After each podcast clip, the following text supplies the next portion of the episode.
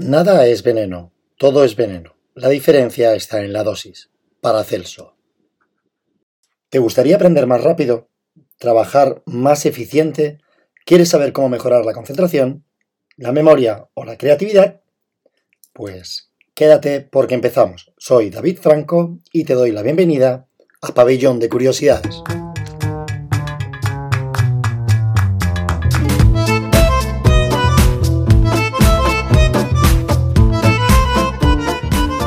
Hoy hablamos de nutrópicos. Nutrópicos, a partir de ahora. Palabra que deriva del griego nous, mente, y tropus, dirección. El nombre de nutrópico fue acuñado en 1972 por el doctor Corneliu Huerega. Los nutrópicos son fármacos de origen natural que mejoran la función cognitiva, estimulan la memoria y sus potenciadores cognitivos. Y precisamente estas son las funciones y capacidades mentales que elevan. Como por ejemplo la cognición, que es la facultad de un ser vivo para procesar información a partir de la percepción, el conocimiento o la experiencia adquirida. La memoria, que es la función del cerebro que nos permite codificar, almacenar y recuperar información del pasado. La inteligencia, que es la facultad mental psicológica, comprensión, autoconciencia, aprendizaje, conocimiento emocional racionamiento, planificación, creatividad, pensamiento crítico y resolución de problemas. La creatividad, que es la capacidad de generar nuevas ideas o conceptos. La motivación, que es el estado interno que activa y dirige la conducta. La atención, que es la capacidad humana para entender, comprender un hecho u objeto. Y la concentración, que es el proceso psíquico que realiza por medio del razonamiento. Los nutrópicos son sustancias vasodilatadoras periféricas, agentes vasoactivos, activadores cerebrales, activadores de los neurotransmisores, neuroprotectores, neuroregeneradores, neuropéptidos, hormonas y vitaminas. Los nutrópicos estimulan el crecimiento neuronal, lo que se conoce como neurogénesis. En 1982, el químico y psicólogo el doctor rumano Huerga denominó a los nutrópicos como fármacos psicoactivos que mejoran la actitud integradora encefálica. Estos deben tener el siguiente perfil. Favorecer el aprendizaje y proteger frente a aquellos agentes que lo impiden, como por ejemplo la hipoxia o el electroshock. Facilitar la transferencia de información entre el hemisferio izquierdo y el derecho. Incrementar la resistencia del cerebro frente a los agresivos. Incrementar el tono del control córtico-subcortical y carecer de efectos sedantes o estimulantes. Anteriormente a este perfil farmacodinámico del Dr.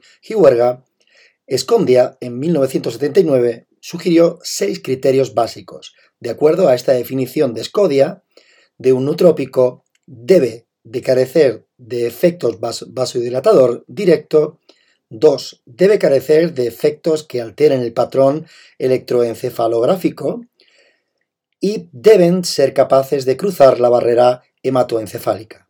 Deben también poseer pocos o ningún efecto secundario. Como quinta opción, deben demostrar actividad metabólica. Y en sexto lugar, debe haber sido sometido a múltiples ensayos clínicos que establezcan el modo de acción farmacológica. Por lo tanto, los nutrópicos son sustancias que actúan como potenciadores metabólicos del sistema nervioso central, facilitando la utilización de glucosa, transporte de oxígeno y la rotación y equilibrio entre la ADP y la ATP. ¿De dónde provienen las sustancias que conforman un nutrópico? Generalmente de plantas, de las hierbas, raíces, habas y cortezas. Es interesantísimo que se estén haciendo grandes ensayos eh, de los nutrópicos en enfermedades con degradación neuronal, como el Alzheimer. Mi abuela, desgraciadamente, sufrió Alzheimer y es una enfermedad terrible, o el Parkinson. O para prevenir la hipoxia en casos de déficit de oxígeno. Hay otros que llevan colina o gotucola, que son sustancias que benefician los impulsos nerviosos. El ginkgo tiene una acción antioxidante y protege las células de los radicales libres, que son los que destruyen las células del cuerpo, incluyendo las células cerebrales. Y otros, como el ginseng o la ashwagandha, eh, mejoran la resistencia al estrés. Como ensayo diré que estoy hace unos meses eh, tomando nutrópicos para ver en primera persona sensaciones que tengo en el cuerpo. Y la verdad es que me aportan mayor claridad mental, un aumento de la memoria y una mejora en mi rendimiento. El compuesto que tomo tiene bacopa, L-teatina, ginkgo biloba, cafeína natural pura, vitamina B6 y vitamina B12. En el caso de, los nutrópicos en el deporte, nos permiten la mejora de la conexión mente-sistema muscular. Es importante que si queremos hacer uso de los nutrópicos para la mejora del rendimiento deportivo, estos contengan radiola rosea, alfa-GPC y DMAC. Ahora bien, ¿por qué tomar nutrópicos? Nuestro desarrollo cognitivo diario es muy intenso debido al ritmo de vida tan acelerado que llevamos, y nuestro cerebro puede llegar en algún momento a colapsar. Al final sometemos a nuestro cerebro a una carga importante de estrés y un cúmulo de circunstancias. Pero como siempre digo, esto no es la panacea, y no nos vayamos a convertir en superdotados de la noche a la mañana.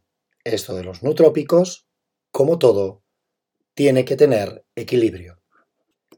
Desde luego que podemos conseguir una mayor claridad mental, pero tenemos, como decía antes, que vivir en equilibrio. Si no mejoramos las distintas tareas o distintos aspectos que influyen como en un conjunto, eh, no obtendrás sus beneficios. Tenemos que mejorar nuestra nutrición, nuestro descanso, la actividad física, las relaciones sociales y la creatividad. Desde luego que no por tomarme un fin de semana una tostada con aguacate, tengo una dieta equilibrada, o no por ir dos días al gimnasio y hacer algo de cardio y el resto del día estoy 8 o 10 horas sentado delante de un ordenador, mi vida tampoco dista mucho de una persona sedentaria.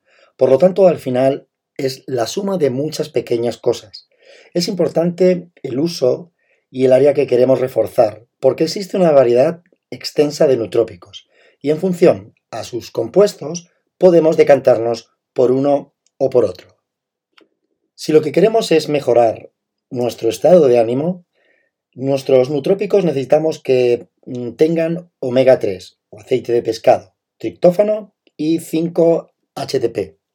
Si lo que queremos es mejorar nuestra concentración, los componentes más indicados son la cafeína natural, o cofea arábica y la L-tirosina o el ginseng.